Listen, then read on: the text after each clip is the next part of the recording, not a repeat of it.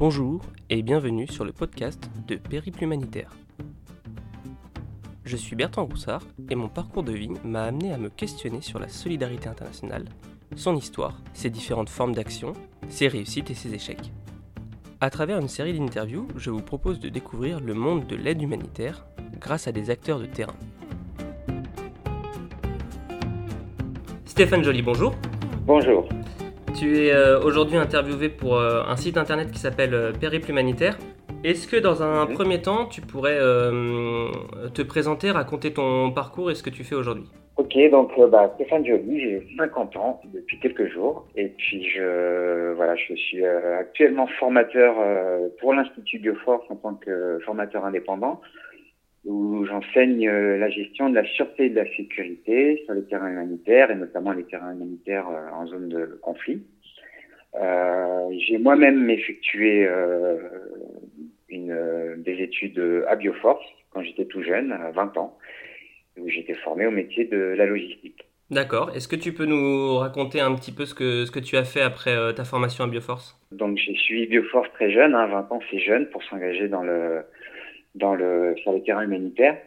Et euh, je suis parti assez rapidement en mission humanitaire après ma formation à Vénissieux, qui a duré neuf mois, formation donc en, en logistique. Et je suis parti très jeune pour une petite ONG euh, qui n'existe plus aujourd'hui, je peux en parler librement d'ailleurs, euh, qui s'appelait Équilibre, et euh, une ONG lyonnaise. Et je suis parti donc pour une, euh, une mission de neuf mois au Kurdistan irakien, juste après la première guerre du Golfe, euh, sur une, euh, un, pro- un programme de distribution de nourriture dans les, euh, dans les écoles, donc de distribution de repas chauds dans les écoles kurdes, avec euh, une 20 000 bénéficiaires, 20 000 enfants euh, bénéficiaires de cette aide. Et donc voilà, je suis parti quelques quelques mois après la fin de ma formation. J'ai fini ma formation en, en juin. Je suis parti en décembre et j'ai été accueilli par les équipes d'équilibre euh, à Al-Abja, au Kurdistan irakien, pour le, le 31 décembre. Donc ma première journée là-bas, c'était une soirée de fête, en fait. Voilà. Donc ça, c'était ta, ta première mission. Est-ce que tu as, est-ce que tu as continué après?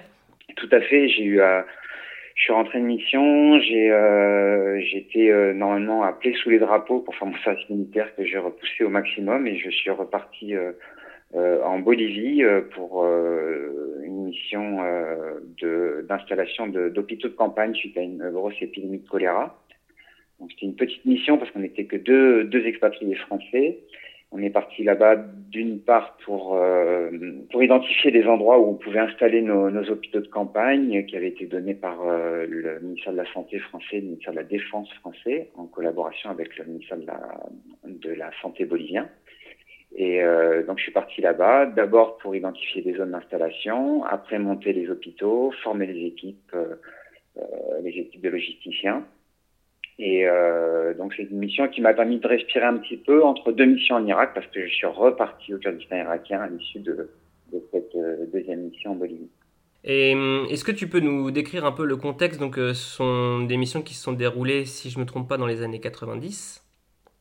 Tout à fait. Et hum, à l'époque, euh, j'imagine que le, mode opératoire humanitaire était déjà assez différent de ce qu'on peut connaître aujourd'hui. Tout à fait, notamment notamment le, mode opératoire dans les dans les missions d'urgence puisque euh, bah, on a quand même un petit peu essuyé les plâtres à l'époque du haut de nos 20 ans parce que c'est vrai qu'il n'y en avait pas beaucoup de, de procédures de sécurité mises en place euh, donc c'était un peu un peu l'aventure entre guillemets hein, sur des des contextes euh, tendus, euh, difficiles, dangereux parfois. Euh, Aujourd'hui, heureusement, euh, on arrive à enseigner l'analyse des risques à, aux futurs humanitaires, à leur, euh, leur, euh, leur montrer qu'il y a une, une approche importante à avoir au niveau de, de la sécurité. À l'époque, on faisait avec ce qu'on appelle le, le, le bon sens. Mais on s'est bien rendu compte que le bon sens individuel, ça suffit pas. C'est pas le bon sens individuel qui va permettre de mettre en place un, cadre de sécurité. Euh, il faut il faut pouvoir suivre en équipe des règles et des procédures bien définies pour pouvoir euh, pour pouvoir travailler euh, et vivre en, toute sécurité puisqu'on travaille et on vit également sur le terrain. C'est du, du H24. Hein. On, on travaille avec son équipe, on retrouve le soir. Tout ça, voilà, il faut que ce soit structuré, adapté, euh, pensé pour, euh, pour qu'on puisse travailler et vivre euh, dans les meilleures conditions de sécurité. Tu, donc tu parles beaucoup de sécurité, tu es formateur toi-même en sécurité. Est-ce que tu, tu, as fini par te spécialiser dans ce domaine-là grâce à, grâce à tes missions Complètement, j'ai été très sensibilisé au niveau de la sécurité parce que, bah, une fois encore, comme je te le disais, j'ai suivi quelques plâtres, hein, puisqu'il n'y avait pas vraiment de cadre de gestion de la sécurité à l'époque. Euh, et du coup, c'est vrai que ça m'a beaucoup sensibilisé. J'y ai laissé quelques plumes et, euh, et j'ai décidé de me spécialiser dans le domaine euh, après euh, après euh, une sortie de route en fait, puisque après mes, ma période d'expatriation, j'ai décidé de lever le pied par rapport aux missions humanitaires, justement parce que bah, j'avais vécu des incidents de sécurité plus ou moins importants. Euh, que j'avais du mal à, à, gérer un peu mon retour. Donc j'ai décidé de, de m'enraciner de nouveau euh, en France.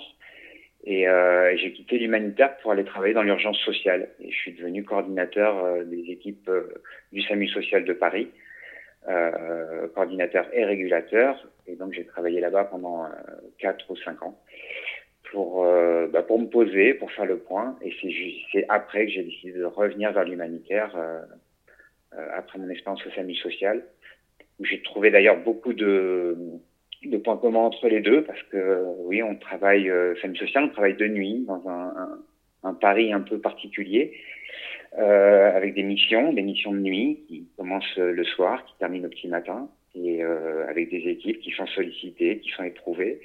Euh, donc tout ça m'a construit au niveau de la, de la, sécurité, au niveau de la gestion du stress aussi des équipes. Euh, je trouvais qu'il y avait euh, vraiment beaucoup de lacunes par rapport à ça euh, sur les terrains humanitaires. Et du coup, bah, tout ce petit mix-là a fait que j'ai décidé de revenir vers, vers Bioforce en tant que formateur cette fois-ci. Donc j'ai suivi une, une, formation de formateur. Euh, j'ai étudié beaucoup le sujet de mon côté. Hein. J'ai beaucoup travaillé sur la sûreté et la sécurité. J'ai eu la chance de rencontrer pas mal de, euh, deux collègues qui, euh, qui revenaient du terrain. Le mien était un peu, un peu lointain, mais euh, donc du coup j'ai réussi à, à pouvoir me, me, mettre à jour par rapport à ça avec les différents collègues qui m'ont, avec qui j'ai travaillé à Bioforce sur la, sur la gestion de la sécurité. Et, euh, et aujourd'hui, j'en ai fait ma spécialité, et notamment euh, avec la mise en place d'exercices de mise en situation sur, sur le terrain, euh, dans le cadre de Bioforce toujours, pour euh, bah, éprouver un peu les, les, jeunes, les jeunes humanitaires euh, par rapport à, ce sujet de la sécurité. Tu disais, euh, alors n'hésite pas si jamais euh, tu n'as pas envie qu'on en parle, mais tu, tu mhm. parlais d'incidents sécurité et du fait d'avoir essuyé les plâtres. Est-ce que, euh, est que tu peux nous éclairer un peu plus, nous raconter un peu plus ce qui se passait à cette époque-là? Bah, À cette époque-là, dans le Kurdistan irakien, je vais peut-être pas te refaire toute la géopolitique du Kurdistan, mais d'autant plus qu'on en parle toujours encore et toujours autant qu'à l'époque, hein, malheureusement, j'ai envie de dire. Euh, le Kurdistan irakien, c'était à l'époque une, euh, une région qui essayait d'accéder euh, à l'autonomie par rapport à, à l'Irak, euh, qui était encore en conflit avec avec l'Irak et l'armée de, de Saddam Hussein. Donc nous, on travaillait au Kurdistan irakien dans des conditions très particulières, puisque c'est vraiment une région de l'Irak qui avait été complètement rasée par par l'armée irakienne, avec beaucoup de déportations, beaucoup de massacres, le gazage de la ville d'Al-Abjar en 1988, une ville dans laquelle je travaillais à l'époque, donc ça, ça remet aussi beaucoup de travailler dans, dans ce genre d'atmosphère. Une ville qui avait été rasée et gazée par l'armée de Saddam Hussein quatre ans euh, avant que j'arrive, donc avec des stigmates euh, énormes, tu peux l'imaginer. Donc une, ambiance euh, très très particulière et tout ça dans une, dans un contexte à peu près sûr, puisque pour ma première mission, les, Kurdes avaient repris leur territoire, euh, avaient une frontière provisoire, étaient encore en guerre contre l'armée irakienne, mais nous, on était euh, vraiment préservés de tout ça, puisqu'on on ne, travaillait qu'au Kurdistan irakien, on, allait euh, très, très, euh, très rarement en zone irakienne. Donc on était très bien accepté par la population kurde et, euh, pour le coup ça se passait ça se passait plutôt bien. On, travaillait dans des conditions de, sécurité euh, euh, plutôt bonne. Et c'est à ma deuxième mission au Kurdistan irakien, je suis revenu au Kurdistan irakien donc euh, deux ans après la première, où là tout avait tout avait beaucoup changé. les Kurdes étaient toujours en mode autonomie par rapport à l'Irak. Mais les euh, Saddam Hussein avait décidé de bah, déstabiliser le plus possible l'aide humanitaire au Kurdistan irakien Et, donc là, pour le coup, il y a eu des problèmes d'attentats, il y a eu des problèmes de, de Kurdes, de traîtres kurdes qui étaient payés par, par Bagdad pour mettre à mal tous les projets humanitaires. Donc oui, on a été quand même pas mal impacté avec une, espèce de guerre civile qui se mettait en place, puisque les partis politiques kurdes euh, qui voulaient accéder au pouvoir, ben voilà, se, se, tapaient dessus régulièrement, et nous, on était obligés de travailler dans ces conditions euh, euh d'insécurité, avec euh, avec une, un rythme difficile à suivre, puisqu'on pouvait très bien travailler tranquillement pendant deux trois jours, faire nos distributions alimentaires, parce que je suis retourné là-bas pour ensuite travailler avec une, une ONG qui s'appelle qui s'appelle Care Australie, et on faisait des distributions alimentaires de, de masse, hein, 400 450 000 bénéficiaires, et euh, dans beaucoup de déplacements sur le terrain. Donc on pouvait tranquillement faire nos distributions pendant deux trois jours, et puis pendant deux jours on était bloqué à la maison parce qu'il y avait des combats dans les rues de la ville, parce qu'il y avait des checkpoints qui euh, fleurissaient un peu partout, et euh, il y a un sentiment d'insécurité qui, s'installait. Donc c'était très, très compliqué à gérer parce qu'on avait des périodes plutôt calmes, on va dire, et plutôt euh, sûres, et puis des périodes euh, très compliquées avec, euh, avec oui, des, conflits armés à gérer au milieu de nos, nos distributions alimentaires. Donc tout ça fait que émotionnellement c'était c'était quand même très très compliqué. Et donc j'ai oui j'ai subi quelques quelques incidents avec des combats qui éclatent en, en centre-ville alors que tu es en train de rentrer à la maison tranquillement et que et ton chauffeur accélère, et ton chauffeur évite les quartiers où ça tire, et puis ton chauffeur te dit au bout d'un moment, on peut pas rejoindre la maison parce que ça tire autour de la maison, donc on va se mettre à l'abri dans le bâtiment des Nations Unies. Voilà, tout ça, ça se passe pendant une journée, quelques heures, on est mis à l'abri, en sécurité, dans une, dans une cave, et on attend que ça passe. Et puis le lendemain, ben, il faut reprendre le boulot, normalement, si normalement qu'on peut. Euh, donc voilà, émotionnellement, c'était très compliqué à vivre parce que euh, n'y avait pas de c'était un contexte comme on dit très volatile quoi, qui pouvait euh, qui pouvait dégénérer euh, en quelques quelques minutes des fois, quelques heures le plus souvent. Et, euh, et tout ça c'est c'est compliqué à gérer, surtout à, à, un jeune âge avec peu d'expérience. Bah c'est sûr, d'autant que j'ai le sentiment que, comme tu disais, vous avez essuyé les plâtres. Aujourd'hui, ce genre de situation, euh, les, humanitaires les évitent le plus possible et euh, ce sont plus vraiment des histoires qu'on entend chez les humanitaires actuellement. Tout à fait. Et puis, ils sont beaucoup mieux préparés que nous, évidemment, puisque maintenant, euh, euh que pour fonctionner dans une ONG sur des terrains pareils en toute sécurité, il faut du cadre, il faut de la, il faut de la procédure, de la règle. Et c'est ce dont on souffrait à l'époque, c'est ce manque de règles de cadres, euh, avec, euh, une fois encore, cette expression qui aujourd'hui me m'horripile un petit peu, euh, euh, ayez du bon sens quoi, en matière de sécurité. On peut pas avoir de, on peut avoir un bon sens individuel en matière de gestion de la sécurité bah, quand il n'y a pas de, pas de règles, pas de procédures, quand on est seul au monde pour sortir d'une situation euh, délicate. Et quand il s'agit de planifier, de travailler en équipe et de, et de, de poser un cadre de sécurité pour gérer l'équipe, ben là, il n'est plus question de bon sens individuel, mais de bon sens commun. Et le bon sens commun, à mon sens, il n'existe pas en matière de, de, gestion de la sécurité. Le bon sens commun, c'est le cadre qu'on y a mis, c'est les procédures, les règles qu'on a travaillées ensemble, qu'on partage et qu'on respecte ensemble. Euh, pour beaucoup, c'est difficile d'imaginer un, check, un checkpoint. Euh, quel, incident il peut, il peut se passer sur ce genre de, de situation. Toi, je sais que tu as, vécu une situation très compliquée sur un, sur un checkpoint, euh, justement. Euh, oui, oui, en effet. Bah, disons que moi, de par mon poste, hein, j'étais logisticien pour équilibre. Après, j'étais field officer, ça veut dire la même chose. Hein. C'est vraiment quelqu'un qui est, qui est beaucoup sur le terrain. Moi, j'avais beaucoup de déplacements à effectuer. Et dans ce genre de contexte, évidemment, les déplacements, on intégrait les checkpoints, puisqu'il y en avait toujours. notamment des checkpoints qu'on dit euh, réguliers, c'est des checkpoints qu'on passe tous les jours, qui sont même euh, euh, dans le décor, puisque c'est souvent des structures en dur à la sortie des villes, notamment, et puis au coin un peu, un peu stratégique, des, cols de montagne, des choses comme ça. Donc des, checkpoints, on en passait régulièrement. Et, euh, et, ce que j'explique souvent euh, au personnel humanitaire que je forme, euh, là où on est le plus en vulnérabilité sur le terrain, c'est notamment pendant les déplacements. Parce qu'on change de repère au fur et à mesure qu'on avance, et que là où on est encore le plus exposé pendant un déplacement, c'est quand on est contraint de s'arrêter. Et c'est vrai que dans ce, genre de contexte, on est contraint de s'arrêter, notamment quand il y a des checkpoints, des gens en armes qui vous arrêtent pour vous contrôler. C'est un, c'est pas une attaque de convoi, c'est un checkpoint, c'est c'est une police, c'est une armée, c'est ça peut être une douane. en tout cas, c'est des gens en armes qui qui vous obligent à vous arrêter pour vous contrôler.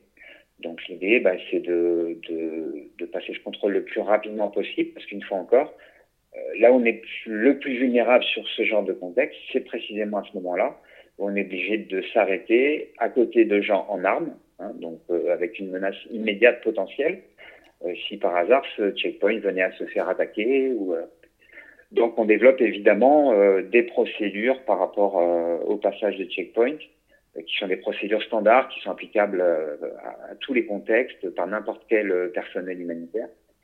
Et euh, parce que parce que oui, un checkpoint peut mal se passer si euh, si on a mal analysé euh, la situation, si on a pris la route un jour où il fallait pas la prendre, et tout peut vite basculer. Donc moi j'étais confronté en effet, oui, à des passages de checkpoint compliqués, difficiles, comment dire, dangereux, je vais dire, puisque les incidents que j'ai pu subir lors de passages de checkpoint, c'était souvent avec euh, l'armée irakienne en face de moi. Pas l'armée kurde, l'armée kurde, euh, ça se passait bien en général. Mais c'était qu'on passait en, zone irakienne, là ça devenait très compliqué, oui, avec les, euh, les contrôles de l'armée irakienne. Alors quand tu dis que c'est compliqué, c'est quoi? C'est que les personnels vont être un peu plus exigeants, vont vous faire patienter plus longtemps Ou il peut arriver carrément qu'il y ait des fois? Bah, Ils essaient de nous mettre des contraintes. Hein. Ils, ils n'ont pas trop envie de nous voir travailler chez, euh, chez l'ennemi kurde. Donc euh, forcément, ils essaient de nous mettre des bâtons dans les roues. Et, euh, et moi notamment, j'étais responsable de, de l'approvisionnement en énergie à l'époque pour Care Australie. Et donc j'avais tendance à me déplacer en zone irakienne régulièrement pour pour aller chercher notamment de, des bouteilles de gaz. Donc c'était des convois de camions avec des bouteilles vides qu'on allait remplir en Irak, qu'on ramenait au Kurdistan. Donc forcément, le, trajet retour, euh, bah oui, les Irakiens essaient de nous mettre des bâtons dans les roues. Et moi, j'ai été confronté, oui, à des scènes un peu terribles, à des, euh, à des checkpoints, avec des, des, femmes kurdes qui se font euh, battre au sol à coups de tuyaux d'arrosage parce qu'elles ont essayé de passer trois salades. Et... Bah, nous, on avait, des mission, on avait des camions qui étaient avec des logos UN dessus, de Nations Unies. Donc, on passait évidemment facilement par rapport à ces gens-là mais euh, ça pouvait être compliqué. Moi, j'ai le souvenir d'un passage des checkpoints euh, euh, très difficile où mon chauffeur kurde, pendant que notre camion était en train de se faire remplir de, bouteilles de gaz à Kirkuk en Irak, bah, lui était allé faire des courses, me l'avait pas dit, avait planté de la nourriture dans la cabine du camion. Et puis on arrivait à un checkpoint avec un, un garde républicain de Saddam Hussein un peu zélé qui a, qui a fait fouiller notre camion qui a fait fouiller la cabine et euh, le soldat est tombé sur euh, la nourriture de mon chauffeur, qui a été menacé directement euh, par un pistolet, hein, par le, le, les gardes républicains, qui l'a insulté, qui l'a traité de voleur. Et j'ai dû m'interposer en faisant croire que cette nourriture m'était destinée, que j'étais humanitaire, donc je devais pas être traité de la même façon. Enfin voilà, j'ai menti, j'ai essayé de, de, sauver un peu mon, chauffeur qui s'était gravement mis en difficulté. Et ça, ça dure voilà 10 minutes, un quart d'heure, mais c'est des, des charges d'adrénaline énormes parce qu'on ne sait jamais comment ça peut se terminer. Et euh, voilà, donc des checkpoints comme ça, j'en ai vécu quelques-uns. J'ai euh, et forcément, on y laisse, on y laisse quelques plumes, quoi. Surtout quand on n'a pas de d'outils et de recettes pour gérer ce genre de situation. Alors justement, euh, tu rentres, euh, tu rentres de, ces missions-là. Euh, tu parles, tu parles effectivement d'incidents de, sécurité qui peuvent perturber les humanitaires, toi, toi y compris. Et comment est-ce que tu réagis à, ça bah, T'en parles, tu essaies d'en parler parce que tu en parles à, à ta famille, à tes amis, à tes anciens collègues. Alors tes anciens collègues, ils vont, ils vont savoir à peu près de quoi tu parles. Et encore, ça dépend des, des terrains que eux ont vécu dans leur première mission. Euh, par contre, à tes amis, la famille, là, c'est bien compliqué parce que bah, tu leur parles de, tu leur parles de science-fiction, quoi. Tu parles de, du haut de tes 22 ou 24 ans, euh, de terrain avec des hommes en armes partout, avec euh, des attentats, avec des attaques, avec une misère absolue, avec des camps de réfugiés à perte de vue, avec des villages rasés, détruits. voilà, tu as quitté tes amis, ta famille pendant quelques mois, pendant 6, 9 mois. Tu reviens, bah, ils continuent leur petite vie de tous les jours que tu, que tu as connue toi-même avant de partir. Et puis là, tu leur racontes l'impensable, quoi, des choses auxquelles ils n'ont pas pensé et qui, alors ils vont te regarder avec des yeux un peu écarquillés, t'écouter avec des yeux écarquillés pendant cinq minutes. Et puis au bout de cinq minutes, ils vont décrocher parce que bah, tu leur parles d'une autre planète. Donc c'est là que ça devient compliqué parce que parce que toi tu rentres, t'as pas forcément été pris en charge euh, émotionnellement par des professionnels au, retour. Ça l'est ça l'est plus euh, aujourd'hui, c'est plus vrai aujourd'hui heureusement, mais ça l'était beaucoup moins à l'époque. Donc tu es un peu livré à toi-même, tu puis as besoin de parler, tu as besoin de verbaliser ce que tu as vécu, euh, les belles choses, les choses moins belles. Et puis, euh, t'as pas de répondant, t'as personne en face. Et pourtant, tu as des gens en face qui sont des gens de confiance, parce que c'est ta famille, parce que ce sont tes amis. Et pourtant, malgré tout, bah, ils déconnectent très vite, parce que tu leur parles d'une chose euh, qui n'ont même pas imaginé. Quoi. Donc toi, en neuf mois, tu as pris une, sacrée expérience, tu as, vécu des choses assez incroyables, et tu te retrouves euh, presque face à un mur, parce que tu peux pas en parler. Et alors que émotionnellement et dans une démarche psychologique, on va dire, euh, c'est bien de pouvoir en parler. Et, là, t'as personne. Donc, bah, tu fais quoi? Bah, Soit tu, euh, tu te sens pas bien, tu te sens déstabilisé parce que tu te sens plus trop chez toi, tu te sens complètement décalé. Et le risque, eh ben, c'est que tu repartes rapidement en mission humanitaire sans avoir pu, euh, sans avoir pu digérer ta première mission.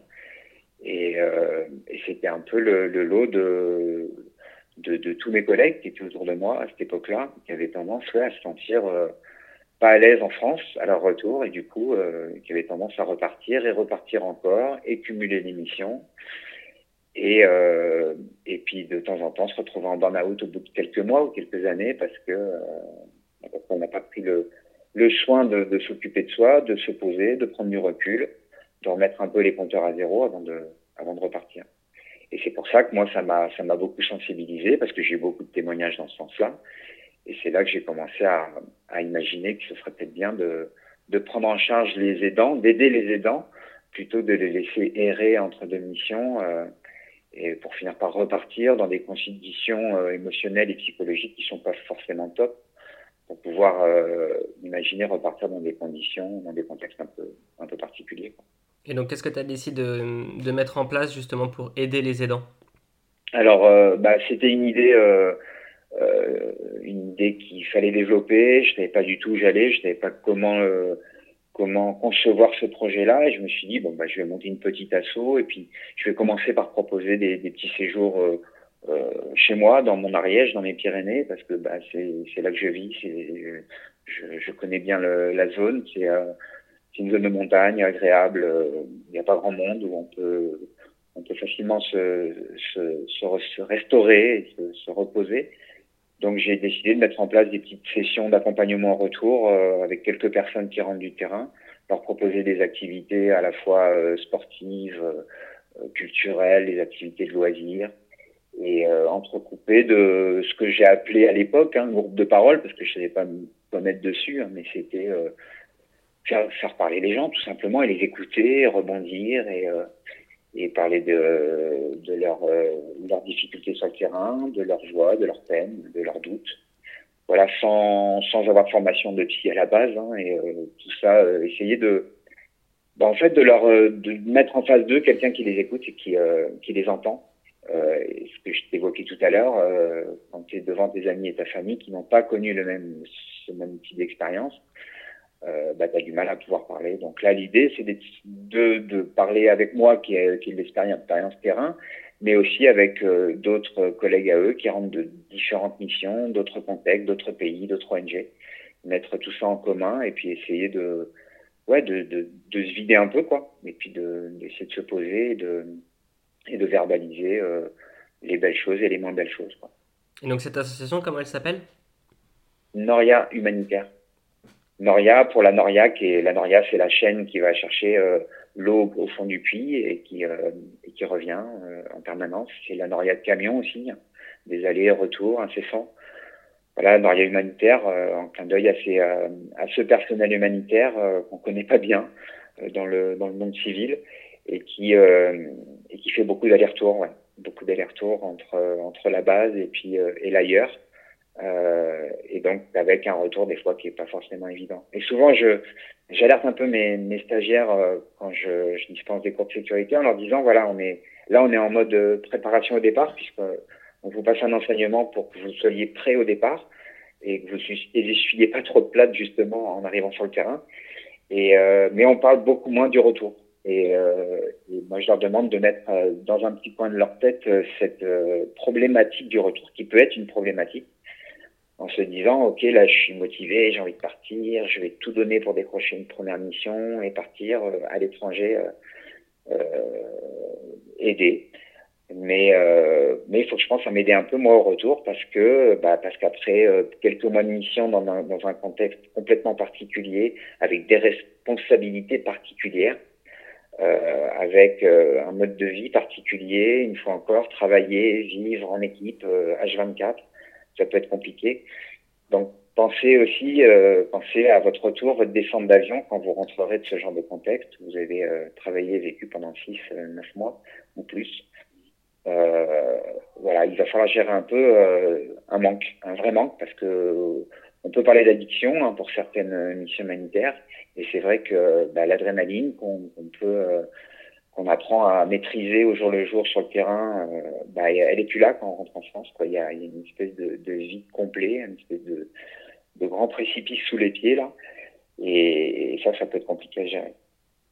Et, euh, donc, Noria Humanitaire, tu étais tout seul à, gérer cette association. Qu'est-ce que vous avez fait également euh, pour faire bouger les lignes dans le monde de l'humanitaire? Bah, Disons qu'il y a eu ce, premier colloque qui a été mis en place au Mas dans les années 90 avec la plupart des, des grandes ONG françaises représentées. et après, ben après, oui, il y a des préparations au départ qui sont mises en place systématiquement dans les ONG. Il y a aussi des débriefings euh, techniques et émotionnels qui ont été euh, aussi formalisés au retour de, de mission des, des expats. Mais, euh, mais moi, je voulais prendre en charge la suite parce que le débriefing euh, technique, évidemment, c'est propre à chacune des ONG. Le débriefing émotionnel aussi. Maintenant, la plupart des ONG ont des psys au retour pour pour débriefer, comme ils disent, à chaud un peu les, les, les humanitaires en retour de mission. Mais euh, il y a la suite. La suite, euh, le retour de mission, c'est pas je rentre une semaine ou 15 jours et je repars. Le, retour de mission, en général, c'est je rentre de mission, je suis débriefé par ma, mon ONG et puis après, je fais quoi? Je me pose, je me pose où? Je me pose comment? Euh, Qu'est-ce que j'ai à gérer? Est-ce que j'ai suffisamment d'argent pour me poser suffisamment de temps pour décompresser, me restructurer un peu et repartir dans de meilleures conditions? Euh, moi, je, je, savais pertinemment que ça, les ONG ne le proposaient pas et que et que c'était peut-être pas dans leur prérogative. Mais euh, moi, je me suis dit là, il y a un manque. Il y a un manque, c'est assurer la transition entre deux missions, euh, qui peut être un peu longue pour certains. Et plutôt que de laisser euh, ces humanitaires en retour de mission errer de d'appart en sous-location ou d'appart en colocation ou revenir chez les parents ou aller squatter chez les copains, je me suis dit bah, peut-être que je peux mettre en place une petite plateforme d'accueil qui va permettre de, de, de, les prendre en charge de façon assez neutre en plus et, euh, et puis essayer de, voilà, de leur donner un maximum de bien-être pour pouvoir se, euh, se, se, poser. Alors, je ne parle pas forcément de reconstruction parce qu'il n'y a pas de destruction hein, quand on rentre de, de mission humanitaire mais il y a une, restructuration, je pense, qui est importante euh, et une réadaptation euh, qu'il faut encadrer un peu parce qu'il y en a certains qui se gèrent très bien, il y en a d'autres qui ont quelques difficultés à se prendre en retour.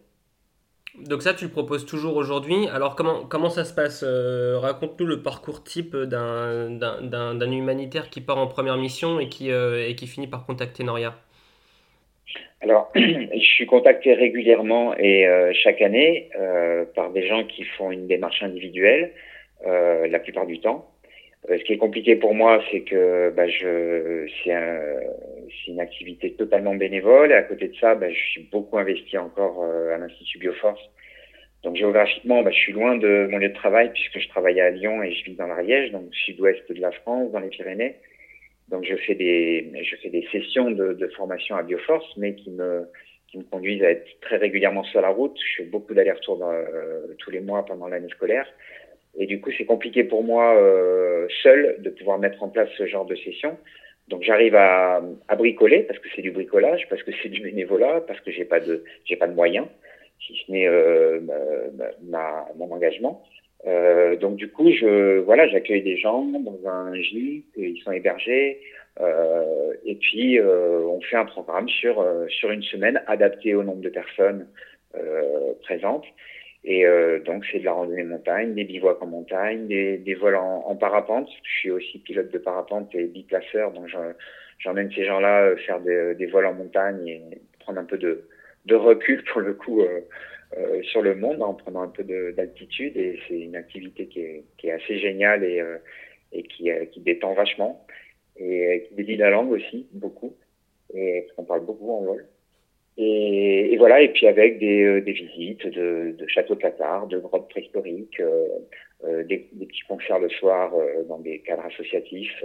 et tout ça permet de, bah oui, de se poser, de, de vraiment de, de, de respirer, de se, de se, comment dire, oui, de se réadapter un petit peu dans des conditions sereines, sympas. Et, et l'idée, c'est de, oui, de pouvoir faire toutes ces activités, occuper un peu l'esprit, occuper la tête et en même temps se lâcher euh, le soir euh, autour d'un bon repas et, et, bien bien discuter, bien échanger sur euh, sur bah, sur ses missions, sur ses expériences.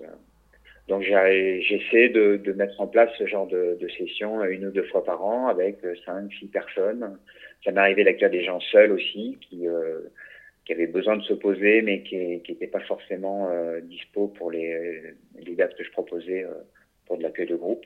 Donc voilà, je fais quelque chose d'assez artisanal, mais euh, qui à mon sens est, est utile. Même si, euh, bah oui, j'aimerais avoir un peu plus de moyens, un peu plus de temps pour pouvoir développer ça et euh, peut-être accueillir des gens plus régulièrement et en, en, plus grand nombre. Quoi. Voilà, tout en respectant quand même un, un, un groupe assez restreint avec maximum 6-7 personnes pour euh, pouvoir s'occuper de tout le monde convenablement. Et justement, ce modèle-là, est-ce que d'autres personnes euh, euh, s'en sont inspirées et ont, et ont créé des, des, choses similaires ou est-ce que tu... Bonne question, bonne question Bertrand. Chaque année, et chaque année, j'ai des stagiaires à moi qui viennent, qui sont même pas encore partis, partis en mission et qui trouvent que c'est euh, primordial et qui veulent monter leur petit truc en me disant bah, dans deux trois missions peut-être que je vais me poser dans les Cévennes euh, ou euh, dans le fin fond de la France pour euh, accueillir un peu des gens. C'est une super idée. Il faudrait développer ça. Il faudrait faire une, une développer une toile en France avec quelques spots comme ça disponibles donc moi je l'accueille avec sourire parce que je sais que c'est compliqué je sais que c'est compliqué de sensibiliser les gens par rapport à ça sensibiliser les ONG, sensibiliser les instituts de formation, sensibiliser euh, les humanitaires eux-mêmes, parce qu'une fois encore, bah, ils n'y pensent pas forcément et ils sont plus dans le move euh, départ en mission que comment je fais quand je rentre. Et donc moi, je suis ravi que chaque année, il y ait des gens qui soient sensibilisés à ça. Et, euh, et toutes les initiatives sont bonnes. Quoi. Je pense que c'est euh, il y a une demande, donc euh, il faut y répondre. Alors c'est une demande un peu particulière et les gens n'osent pas forcément demander. demander. Euh, c'est compliqué hein, de se dire, ben là je suis peut-être un peu dans, dans, une période de mal-être là. Euh, est-ce que quelqu'un pourrait m'aider? Donc plus il y aura de choses à proposer, sérieusement, un peu dans les, avec les mêmes objectifs, il faut évidemment le développer, quoi. C'est important. Et les ONG ne le font pas, donc il faut le faire de notre côté. Donc toi, ce sont des séjours sur une semaine, si j'ai bien compris. Oui, en général, c'est ce que je propose parce que c'est compliqué de faire plus euh, par rapport bah, au planning de chacun aussi. Et, euh, et je pense que c'est suffisant. C'est une semaine qui est bien remplie, à la fois avec des, euh, plages horaires ou complètement libres où chacun fait ce qu'il a envie de faire. S'il veut aller par, partir marcher seul en forêt, il part marcher seul en forêt. Mais l'idée, l'idée, oui, c'est quand même de se retrouver, d'échanger et de et puis, euh, oui, de créer du lien dans, dans ce, cette période de vie qui est un peu particulière pour, euh, pour, euh, pour ces humanitaires. Et les personnes qui sont passées par Noria Humanitaire, qu'est-ce que tu as comme, comme retour de leur part? Ceux qui, qui ont pu bénéficier de ce service-là, qui éventuellement sont repartis, est-ce que tu as as des retours de leur part? Bah, On parle d'atterrissage en douceur, on parle de. Il y a, plein, plein d'images qui me reviennent régulièrement qui sont, qui sont euh, plutôt encourageantes euh, oui, c'est une espèce de, pour eux, c'est une espèce de bulle, quoi, une espèce de, de, parenthèse dans la parenthèse humanitaire, tu vois, qui va leur permettre de, d'avoir une transition un, peu sereine vers autre chose. Donc cette autre chose, c'est quoi? Bah, C'est un nouveau départ en mission. Et clairement, je pense que pour repartir en mission, eh ben, il faut faire le deuil de ses précédentes missions et de, de, digérer tout ça pour repartir dans de bonnes conditions. Et puis, il y a aussi des gens qui reviennent et qui reviennent définitivement et qui veulent se poser définitivement et qui ont besoin aussi de cette petite transition-là pour, euh, pour réfléchir eh ben, à l'après, pour, euh, pour faire un petit bilan sur ce que ce qu'ils ont vécu jusqu'à présent dans l'étranger. Et donc, euh, donc oui, c'est tout à fait adaptable à n'importe quel public finalement, dans ce public-là euh, que ce soit avec une envie de, de, repartir en mission ou une envie de, de se poser définitivement. On a le sentiment que ce sont des problématiques qui peuvent être rencontrées aussi par d'autres euh, d'autres personnes, je pense à des militaires éventuellement, qui sont aussi euh, des personnes jeunes en général qui partent sur des terrains compliqués. Euh, alors eux, en général, c'est très cadré par l'armée, mais est-ce qu'il y, a des, il y a des actions similaires qui sont portées par l'armée? Est-ce que tu sais s'il y a des parallèles à faire euh, par rapport à ça? Alors, je sais que les militaires euh, ont la possibilité de passer par Malte. Euh, ils sont pris en charge par des petits et, euh, et, clairement, on leur fait faire des choses, des activités qui leur permettent de, de se poser, de débriefer correctement leur, leur mission. donc les militaires, oui, ça fait un moment qu'ils sont sensibilisés à ça. Euh, c'est clairement pas le même public, mais moi, il m'arrive aussi de... J'ai formé de passé une formation de sécurité à, au bureau de l'AFP, l'agence France-Presse de Beyrouth, il y a quelques années, à Lyon. Et euh, on avait beaucoup, beaucoup parlé de ça ensemble à la fin de, de la session Sécu. Euh, le retour et euh, justement sortir d'une zone de guerre et se retrouver dans une zone de, de paix totale sans aucune menace apparente. Et, c'est très très compliqué parfois pour eux aussi de, de, gérer ce genre de choses. Pour des journalistes. Donc, en effet, pour des journalistes, ouais, pour des reporters de guerre en plus, pour des journalistes qui seront confrontés à des à des théâtres d'intervention euh, très très chauds quoi. Euh, et au départ, moi je les avais accueillis dans le cadre de Bioforce, hein, toujours euh, euh pour leur euh, pour leur faire suivre une formation de gestion de la sécurité. Et finalement, on a on a assez vite dévié sur sur ce problème-là de retour quoi et de, de gestion du stress globalement et de gestion de la gestion du retour. Donc en effet, il y a des publics qui sont concernés à, à côté des humanitaires qui peuvent être les, militaires, mais qui, sont, ont leur propre, euh, leur propre fonctionnement et leur propre prise en charge. Euh, tout ça pour dire qu'à la base, c'est quand même le CICR, le Comité, Comité international de la Croix-Rouge, qui a été précurseur en la matière, hein, puisque le CICR a, a clairement euh, pris en charge euh le, tout l'aspect psychologique de ses délégués euh, en envoyant des psys sur les terrains pour débriefer les équipes après les incidents de sécurité directement sur les zones et avec une prise en charge au retour également et, euh, la possibilité de d'être suivi sur, sur du plus long terme euh, au retour de mission. Donc c'est clairement le, CICR qui a, qui, a, lancé le truc et depuis de nombreuses années maintenant, ça fait bien une trentaine d'années. Ok.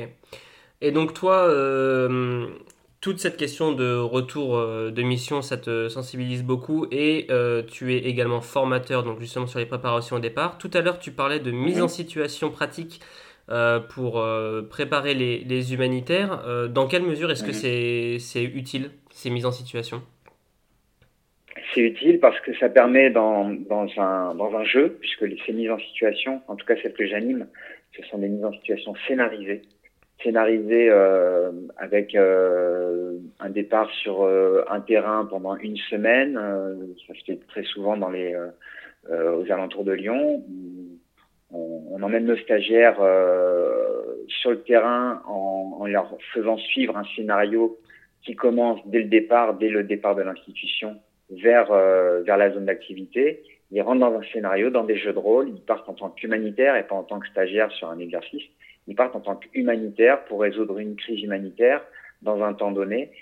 Et du coup, euh, eh ben nous, on joue des rôles, euh, nous, l'encadrement, on joue des rôles euh, différents qui peuvent aller de euh, du, du, simple réfugié qui vient demander d'aide directement aux humanitaires, aux euh, soldats des Nations Unies qui va les contrôler dès leur arrivée via un premier checkpoint, une armée régulière, une armée rebelle, ça peut être euh, un banquier dans une ville qui ouvre un compte en banque pour des humanitaires. Ça peut être des tas de mises en situation, donc scénarisées, euh, qui va leur permettre de s'approcher un peu de, de s'approcher un peu de la d'une situation réelle. Et dès qu'on touche à la sécurité, donc dès qu'on commence à les mettre en difficulté, à leur euh, leur mettre sous le nez des menaces qu'on va provoquer nous-mêmes, par voilà, ça peut être un checkpoint qui se passe mal parce qu'ils ont une mauvaise attitude. là, on va leur faire monter la pression, on va les, on va les, les, sortir carrément de leur zone de confort.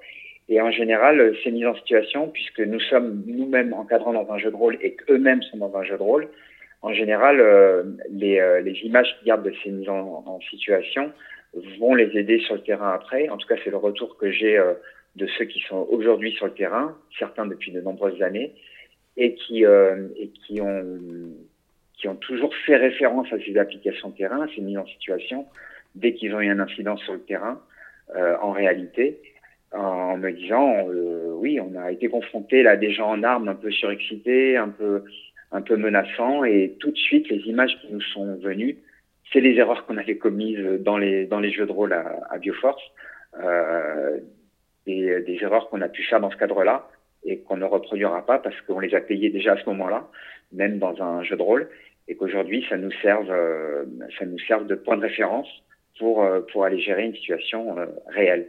Et, et j'ai eu pas mal de, de retours, oui, notamment il y a quelques années, de de, de, de d'anciens stagiaires à moi qui travaillaient euh, à Bangui en Centrafrique euh, pour le compte d'une d'une ONG euh, qui ont subi euh, des incidents de sécurité directement sur leur base vie, puisque des gens en armes sont rentrés, euh, ont forcé l'entrée sur leur base vie, les ont bousculés physiquement, les ont insultés, les ont menacés.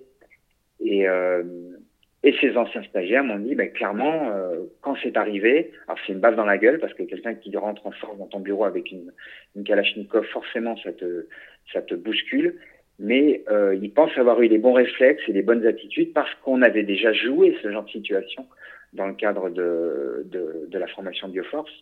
Et, euh, et les psys vont te dire que même dans le cadre d'un jeu de, de rôle, euh, le, le, stress étant, peut être entamé chez les humanitaires parce qu'on a beau être dans un jeu de rôle, euh, on fait appel à des ressources euh, qu'on maîtrise pas toujours en matière de gestion des émotions.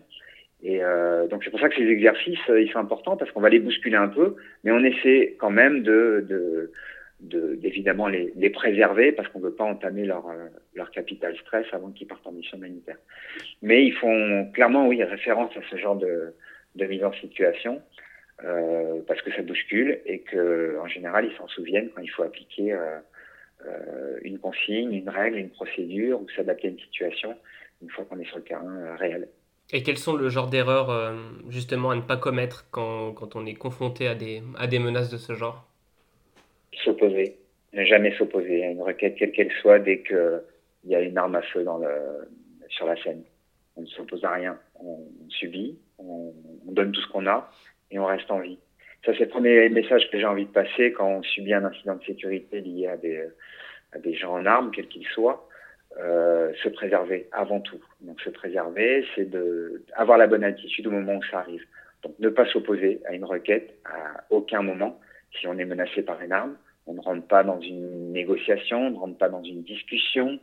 Euh, non, il n'y a pas de négociation possible à ce moment-là. On, fait en sorte que le que cette situation qui est déjà très délicate ne bascule pas sur, quelque chose de, terrible et d'irrémédiable. Donc euh, l'idée c'est euh, c'est ça, c'est d'avoir le, bon réflexe au bon moment, la bonne respiration, euh, la bonne attitude pour pour ne pas que ça dégénère. Donc c'est compliqué de d'aller expliquer comment faire. C'est difficile de dire à quelqu'un il faut que tu gardes ton calme à ce moment-là dans telle situation. On ne sait jamais comment les gens peuvent réagir. Donc l'idée première c'est de faire en sorte de bien se connaître soi-même et de se dire voilà quelles sont mes limites, euh, dans quelle mesure là euh, ce genre de situation je vais pas pouvoir la vivre, je risque d'avoir une, une, attitude décalée.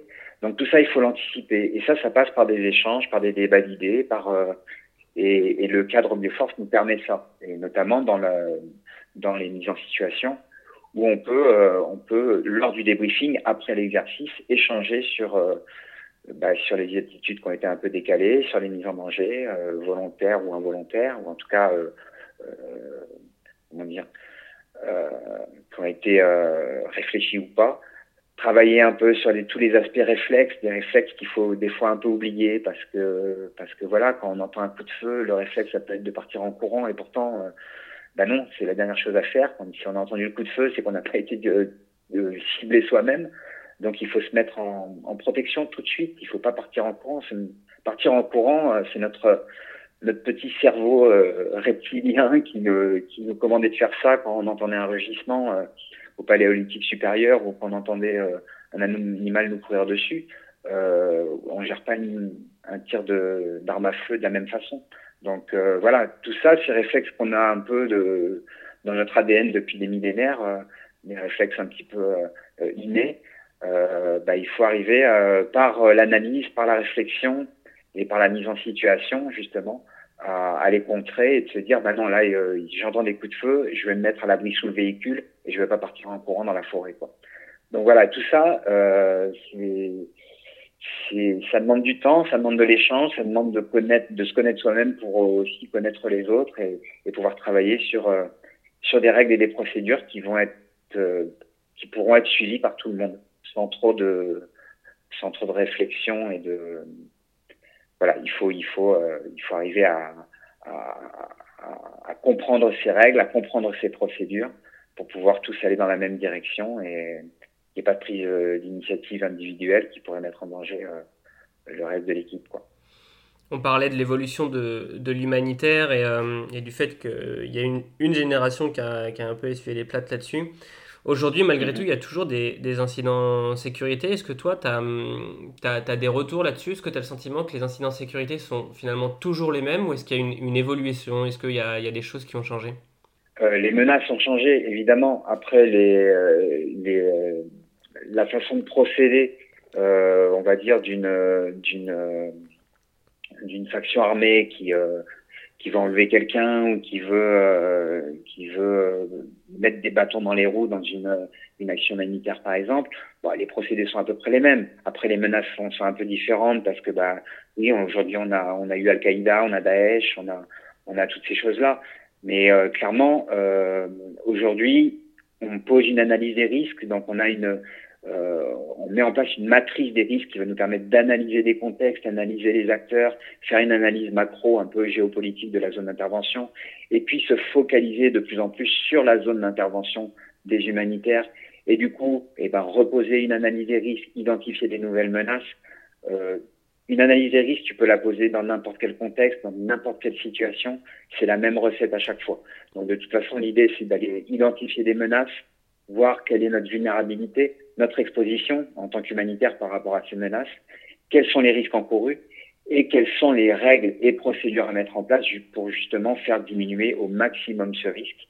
Parce qu'il est évident qu'on n'envoie pas des humanitaires euh, euh, au coup de gorge, hein, on, ne les envoie plus aujourd'hui comme ça a pu être le cas à, mon époque, euh, dans, des, euh, dans des situations où il y a trop d'inconnus, où il n'y a, a pas assez d'analyse et où on peut les mettre en danger. Donc euh, le cadre a évolué. Le cadre de la gestion de la sécurité a évolué euh, considérablement en, plusieurs décennies. Euh, c'est ce qui fait la différence. Après, j'ai pas l'impression que les menaces soient, soient pires aujourd'hui qu'il y a 20 ans. Disons qu'elles sont mieux gérées, elles sont mieux analysées et, euh, et on arrive à poser euh, finalement euh, un vrai cadre de gestion de la sécurité pour que les humanitaires puissent travailler en toute sécurité et, puissent, et que ces humanitaires puissent accéder au final aux populations euh, qui, euh, qui, ont besoin de cette aide-là. Parce que la finalité du truc, c'est ça, quoi. De pouvoir accéder aux populations, pouvoir aider les gens, tout en restant nous-mêmes en sécurité. Et moi, ce que je mets souvent en avant, hein, et ce que j'ai mis souvent en avant avec, euh, euh, et notamment, c'est là que c'est bizarre, mais au SAMU social de Paris, au SAMU social de Paris, moi, j'ai clairement alerté ma direction en disant, si vous ne prenez pas soin euh, des aidants eux-mêmes, de, du moteur, en fait, eh ben, tout va tomber en panne. Quoi. Vous pouvez pas aider des gens si les gens qui sont là pour les aider vont pas bien eux-mêmes et sont pas bien euh, pris en charge. Euh, ils ne peuvent pas travailler en toute sécurité. Donc, euh, donc ça, ça vaut dans le dans l'opérationnel immédiat et dans, dans le, le, cadre de gestion de la sécurité qu'on va mettre dans, dans le, les opérations du quotidien. Mais aussi, ça, ça doit tenir compte, ça doit prendre en compte euh, l'après, quoi. L'après, parce que c'est, oui, fait intervenir des gens dans des cadres de sécurité un peu un peu difficiles, il faut euh, il faut pouvoir les prendre en charge au retour parce que forcément euh, euh, ils ont vécu des choses exceptionnelles. On doit prendre en charge ces choses-là de façon exceptionnelle et adaptée. Est-ce que moi j'ai le sentiment d'avoir fait un peu le tour des questions que j'avais envie de poser. Est-ce que toi, il y a, y a, un point, euh, une question que tu aimerais soulever, sur laquelle tu aimerais revenir? Bah, Je voulais revenir sur euh, ces, euh, ces, ces, initiatives individuelles, en tout cas l'idée de cette initiative individuelle de, prise en charge des humanitaires au retour. C'est quelque chose, je te dis, qui revient chaque année. Et c'est normal parce que je pense que la problématique, est là. Et euh, elle est là depuis des années. Euh, il y a des gens qui n'y pensent pas parce que euh, ils n'ont pas le temps d'y penser. je pense notamment aux ONG qui sont la tête dans le guidon, qui sont dans l'opérationnel, qui sont dans la gestion des ressources humaines énormes parce qu'il y a énormément de turnover dans les ONG et que la gestion de l'après, ça les concerne pas. Euh, donc moi, je, oui, je veux insister là-dessus parce que euh, je sais qu'il y a des tas d'idées qui se mettent en place chaque année. Il y a des tas de gens qui ont des, de très bonnes idées pour pour mettre en place euh, un tissu comme ça de, de, de petites euh, de petites initiatives pour euh, prendre en charge ce problème-là du retour. Et il faut vraiment il faut vraiment développer la chose parce que j'estime que c'est c'est important. C'est important. on parle de préparation, de formation des humanitaires, de préparation au départ, de, de gestion de la mission elle-même, mais on parle jamais du retour, quasiment jamais. Les, les, les, à chaque fois qu'on parle du retour, on va, on va te parler de réinsertion professionnelle, de, de réorientation professionnelle, ce qui est hyper important et c'est, et c'est quand même euh, la base, parce que si tu n'es pas confortable euh, au niveau professionnel en France, euh, bah oui, le risque c'est que tu repartes en mission à l'étranger dans des conditions difficiles. Donc évidemment, il faut prendre en, charge ça et, et, donner les moyens. Alors il y a des, des, des associations qui s'en occupent très bien et je pense à Résonance Humanitaire à Paris euh, qui fait de qui fait de, de un, travail énorme justement pour accueillir les humanitaires au retour de, mission, mais plus dans l'optique d'une réorientation professionnelle, beaucoup de conseils, etc. Et, euh, et, et d'ailleurs, ils m'ont régulièrement envoyé du monde vers euh, Noria Humanitaire en me disant, bah ça, nous on fait pas. Mais euh, là, on en a deux trois qui sont bien bien fatigués et qui ont besoin de de se poser parce que sinon ils prendront les mauvaises décisions. Ils, ils ont du mal à à rentrer dans l'analyse de, de, de, ce qu'ils ont fait professionnellement. Ils ont besoin de se reposer psychologiquement, clairement, posons les termes. Euh, donc voilà, il y a des choses qui sont faites par rapport à la prise en charge des humanitaires au retour, mais à mon sens pas assez par rapport à ce, à ce manque-là, ce, ce, ce, petit problème émotionnel que certains peuvent rencontrer au retour. Donc toutes les initiatives sont les bienvenues, évidemment. Ce qui serait pas mal, c'est juste de, se structurer un peu pour pouvoir euh, faire des, multi-propositions euh, en fonction de, des demandes et puis en fonction aussi de, du type de personnes, euh, si, si on a des demandes individuelles ou des demandes de groupe. Je pense que ce serait important de, oui, de, de tisser une petite toile là qui permet d'avoir une, une bonne pro proposition en matière de gestion du retour.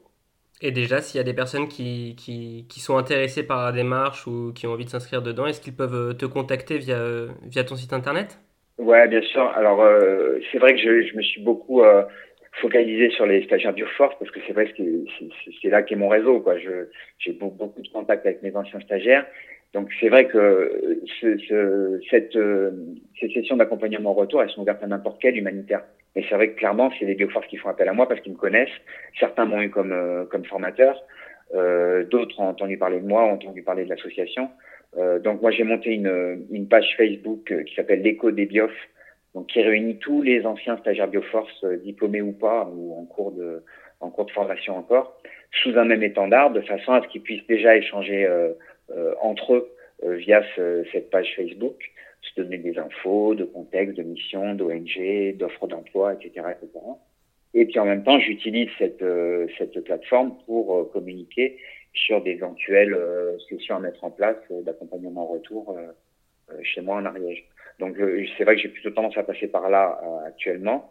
J'ai déjà mis 500 membres sur cette page, donc ça fait déjà beaucoup de monde à traiter, et avec des demandes régulières de, de, prise en charge, mais que j'ai besoin de structurer. Donc je suis obligé, pour des raisons de, de planning personnel évidemment, je suis obligé de poser euh, des sessions d'accompagnement en retour avec des, des dates fixes et c'est là que c'est un peu compliqué parce qu'entre novembre et euh, juin, ben, je suis complètement pris euh, dans les activités Bioforce. Et donc c'est plutôt des sessions que j'ai tendance à mettre en, en place euh, au printemps, été et un peu en automne.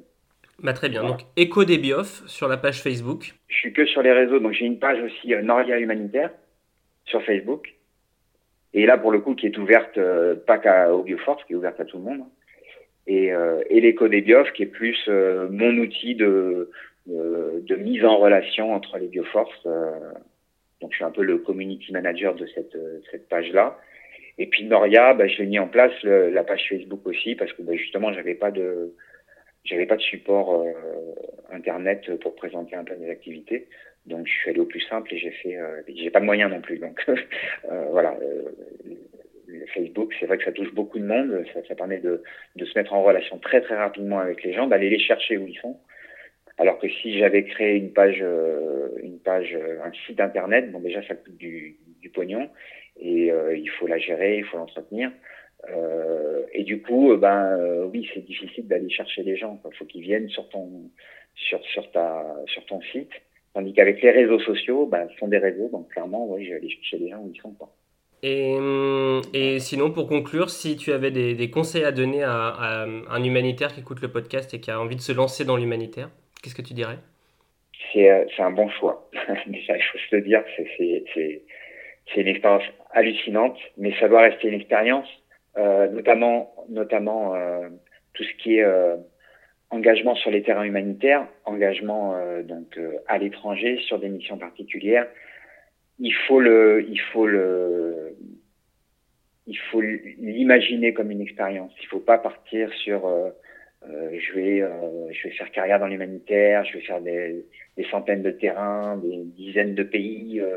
Euh, non, on peut pas, on peut pas l'envisager comme ça. En tout cas, dans un premier temps. Après, chacun, euh, chacun euh, a ses, a ses motivations, a ses, a, a une conception de la vie. Euh, mais moi, j'estime que l'humanitaire de terrain, ça doit être une période, ça doit être une expérience qui est super enrichissante, qui est, qui est bouleversante et, et géniale, mais qui doit être envisagée comme ça, à mon sens parce que j'ai vu, je vois encore des gens qui, euh, euh, bah, clairement, de ma promotion, tu vois, j'ai fait Bioforce en 1990 et j'ai des collègues de promo qui sont encore sur le terrain. Et certains d'entre eux, je sais qu'ils euh, auront beaucoup, beaucoup de difficultés à se poser, beaucoup de difficultés à s'enraciner. Ils ont, bah, ils n'ont pas eu de vie de famille pour le coup, pas de, de, pas de vie amoureuse, pas d'enfants c'est un choix, c'est un choix, mais euh, certains peuvent euh, un peu le subir. Donc moi, je veux juste euh, prévenir les gens en leur disant, il faut vraiment que vous sachiez où vous allez, vous donner un, un, petit plan de route et, et, essayer de vous y tenir, et notamment en anticipant le retour entre chaque mission et en prenant le temps de, de prendre du recul, de se poser avant de repartir pour pour fuir un problème. Il faut repartir pour de bonnes motivations. Faut pas faut pas repartir pour fuir quelque chose. Faut pas repartir pour fuir un mal-être. Il faut partir euh, un petit peu comme on est parti la première fois en se disant qu'est-ce que je veux faire, j'ai envie d'aller là-bas, je suis motivé, je suis en forme, je vais bien dans ma tête, je vais bien dans mon corps, euh, je vais donner un peu de moi aux autres. Mais il faut pas se euh, c'est pas un sacrifice humanitaire. Quoi. Il faut surtout pas le vivre comme ça. Ok, très bien. Bah, merci pour tous tes conseils, Stéphane. C'est avec grand plaisir, Bertrand. Si ce podcast vous a plu, vous pouvez également le retrouver sur notre site périplehumanitaire.com, périplehumanitaire.toutattaché.com. Vous y découvrirez également de nouvelles interviews, de nouveaux podcasts. Vous pouvez également nous soutenir sur notre page Tipeee, et bien sûr, si jamais vous aimeriez voir certains sujets abordés ou certains acteurs être interviewés, n'hésitez pas à nous en faire part directement via l'adresse contact du site. Entre-temps, je vous souhaite une très bonne journée et je vous dis à bientôt.